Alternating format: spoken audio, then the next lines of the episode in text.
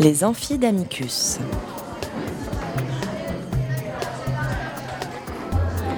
Chaque semaine, Amicus Radio invite des professeurs de droit, des chercheurs et des professionnels à venir faire cours dans leur spécialité. L'occasion pour un fin spécialiste de relever le défi de traiter en cinq épisodes d'une question juridique essentielle. Aujourd'hui, Laurence Burgog-Larsen, professeure à l'Université Paris 1 Panthéon-Sorbonne, nous parle de la Convention européenne des droits de l'homme. Cinquième épisode. Clap de fin. Quel futur pour la Cour?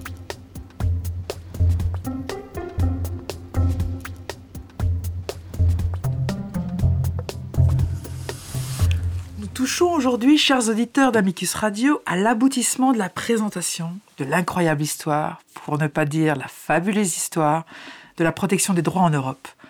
Comment aborder ce clap de fin? Pourquoi pas en musique? Écoutons et réfléchissons.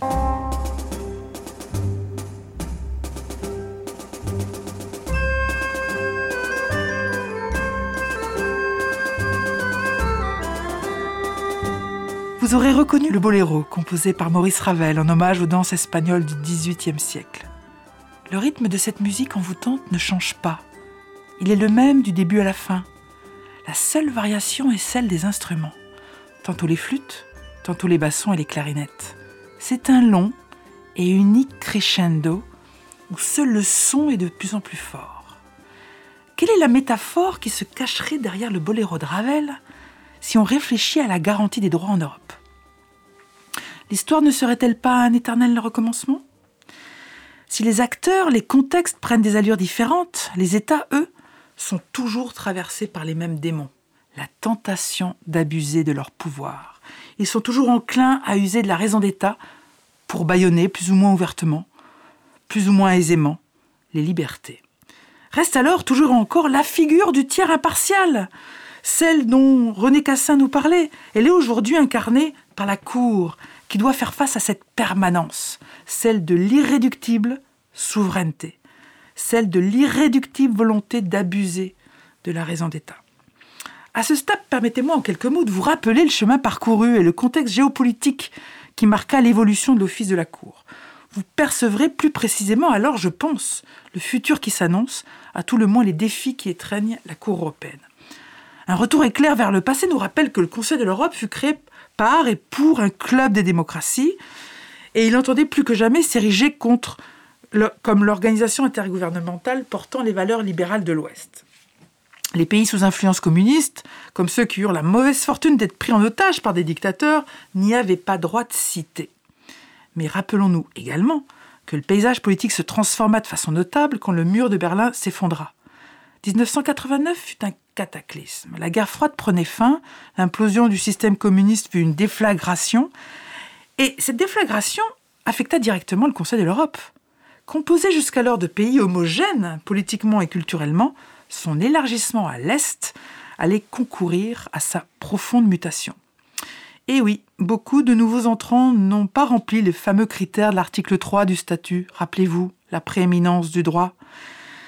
Et aujourd'hui, fragile démocratie et régime autoritaire côtoient, au sein de cette organisation pan-européenne qu'est le Conseil de l'Europe, les dix vieilles démocraties qui la fondèrent le Conseil de l'Europe des 47 cessa d'être un club des démocraties, tandis que l'office de la Cour allait définitivement se modifier. Et on sait qu'au milieu des années 2000, un autre phénomène transforma profondément le, paysage politique, la défiance des États à l'endroit de la Cour. Et cette défiance euh, s'aggrava, et surtout, euh, elle se manifesta dans un paysage où euh, la gangrène populiste s'implanta dans de nombreux États européens, de la Hongrie à la Pologne, en passant par la Roumanie et la Bulgarie. Chers auditeurs, nous en sommes là aujourd'hui. L'Europe des 47 est fracturée. Les démocraties côtoient les dictatures. Des questions classiques de délai raisonnable, de garde d'enfants ou encore de protection de l'environnement côtoient les arrestations et les détentions arbitraires des opposants politiques et les atteintes à l'indépendance de la justice. À côté de l'évolution parfois chaotique de certaines démocraties représentatives européennes, eh bien des guerres se déroulent ni plus ni moins aujourd'hui entre la Géorgie et la Russie, entre l'Arménie et l'Azerbaïdjan, à propos du Haut-Karabakh. Et les requêtes interétatiques sont en hausse. Les États se font la guerre, y compris devant le prétoire de la Cour de Strasbourg. Ce qui démontre que la concorde diplomatique, elle, est en baisse, pour ne pas dire en berne. Le constat est pour tout dire très difficile. Il est assez sombre.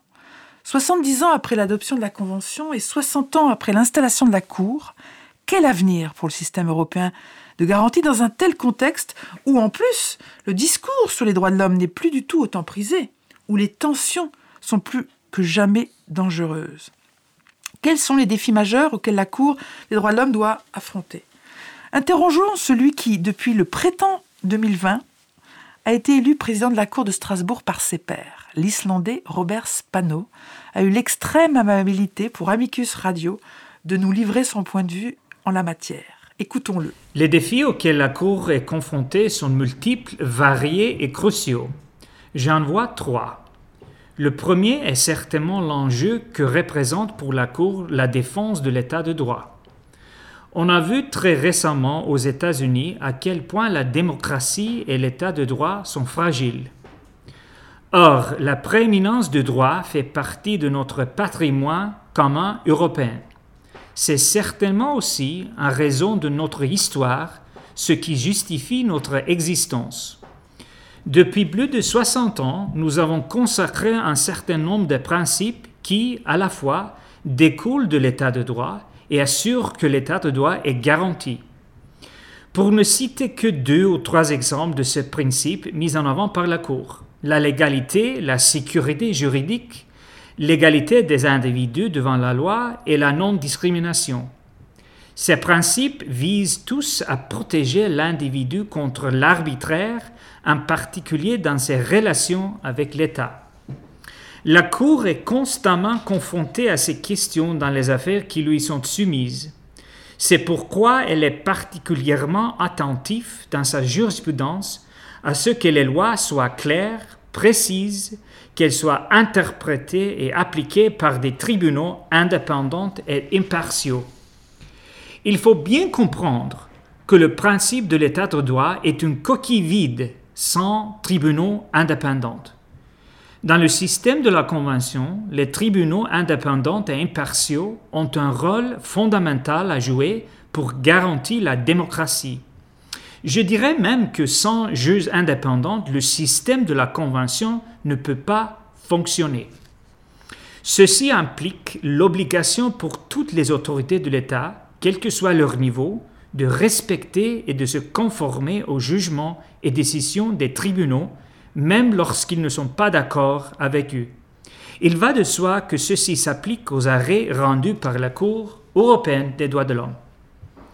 Notre deuxième défi est de nature différente et il concerne les relations que la Cour entretient avec le monde extérieur. La Cour n'est pas et ne doit pas être un tour d'ivoire. Elle fonctionne en réseau avec les cours supérieures nationales. C'est pourquoi mon objectif est de renforcer les relations entre la Cour et ses juridictions.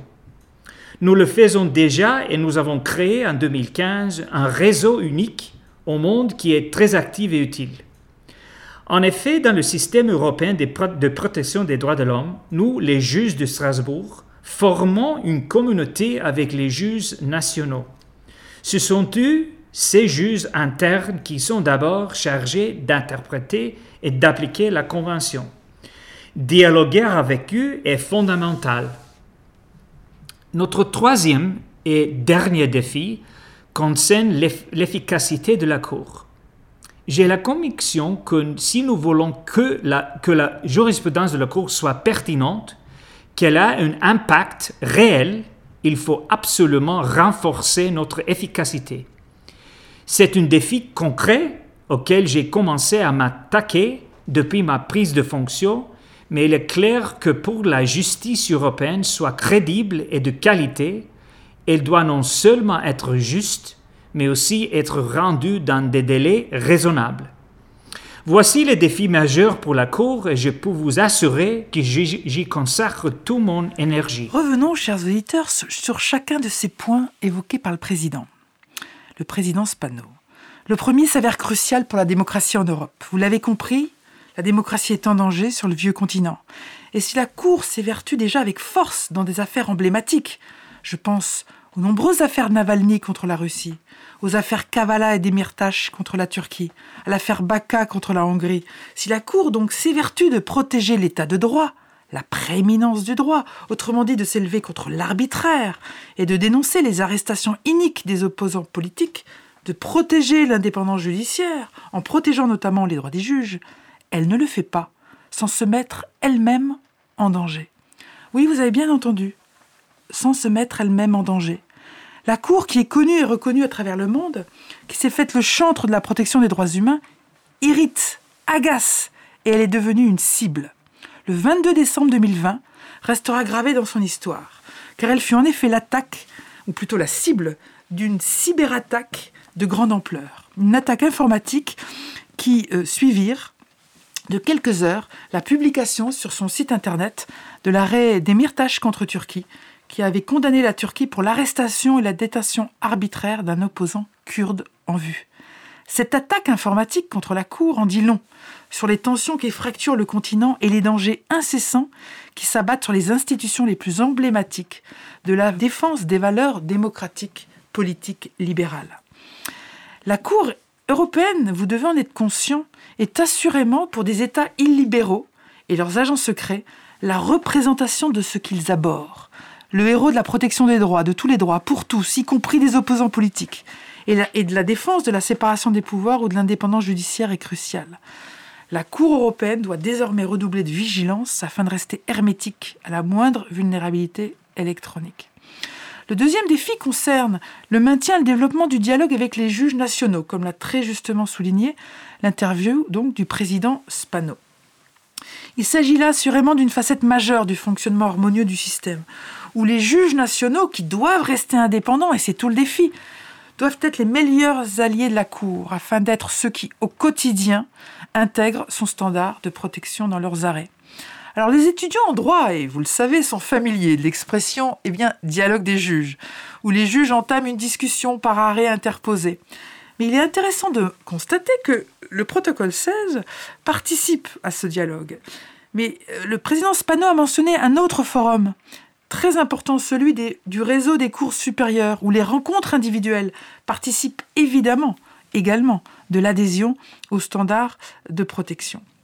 Et puis, nous a-t-il dit, L'efficacité de la Cour, troisième et dernier défi relevé par le président Spano.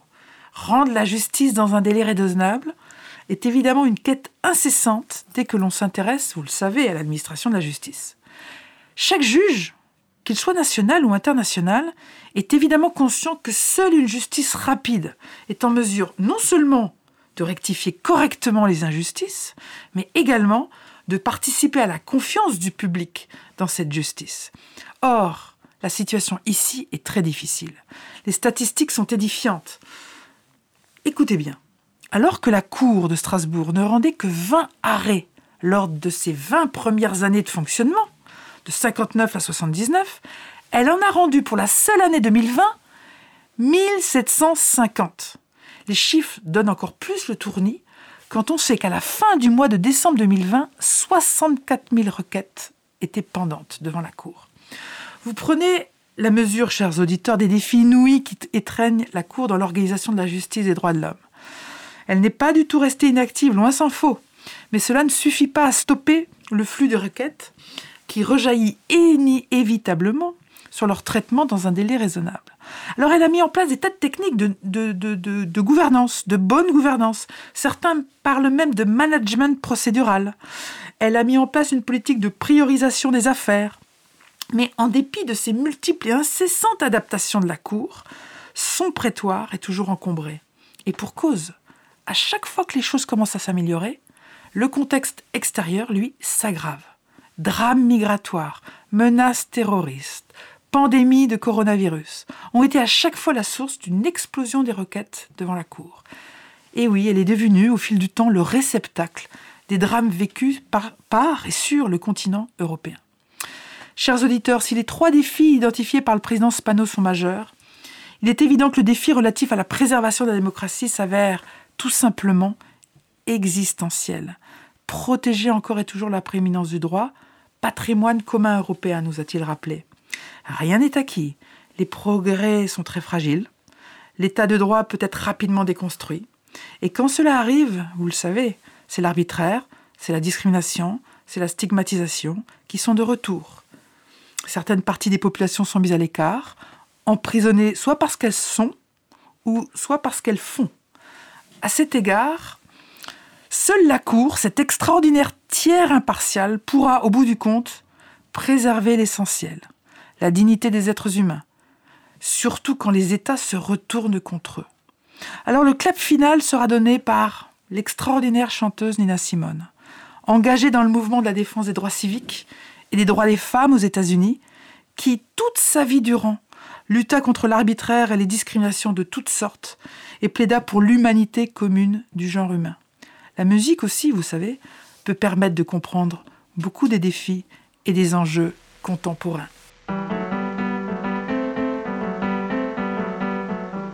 Cet épisode des Amphidamicus a été préparé avec l'aide de Sarah Albertin, Camille Blomberg et Olivia Cross, avec à la réalisation Lucien Auriol. Vous retrouverez toutes les références citées dans l'émission sur notre site internet amicus-radio.net, rubrique Les Amphidamicus. N'oubliez pas de vous abonner à cette émission et de nous suivre sur les réseaux sociaux.